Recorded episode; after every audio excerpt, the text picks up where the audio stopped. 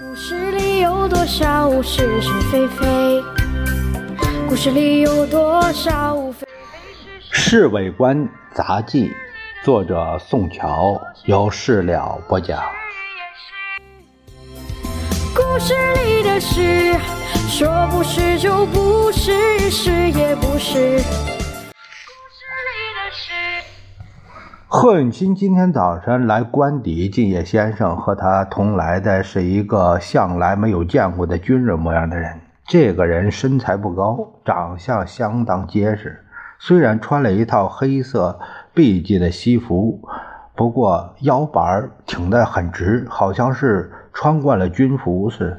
他和贺允钦边走边说，态度很是亲热。看见他们两个人走进先生的办公室后，我立刻打听老杨这个人是谁，把头摇得像拨浪鼓。老杨表示他也不知道。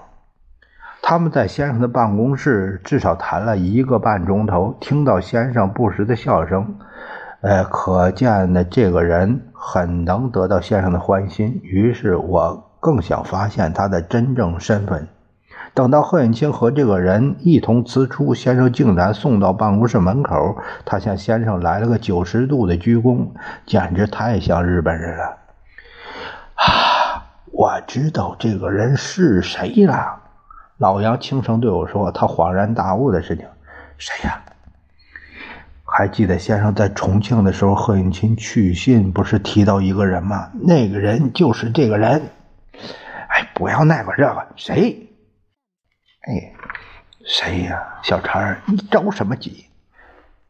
老杨从怀里掏出香烟，干脆不往下说了。老杨，哎，不要卖关子，我求你了。顺手替他给点着仙烟，冈村宁次，这家伙一定就是他。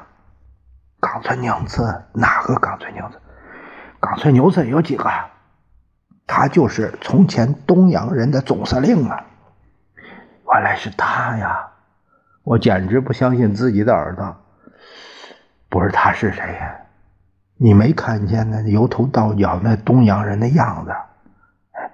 他不是战争罪犯，关起来了吗？难道你不许先生审问战争罪犯啊？可是刚才先生对他很客气，临走送到办公室门口。死心眼儿，小陈，国家大事和我们都不相干，何必寻根求底儿啊？我一想也对，自己不仅觉得好笑。回到屋子里，我立刻提起笔来，和给十七姨太写封信。什么冈村不冈村，置之脑后了。说是就是，不是也是。故事里的事，说不是就不是，是。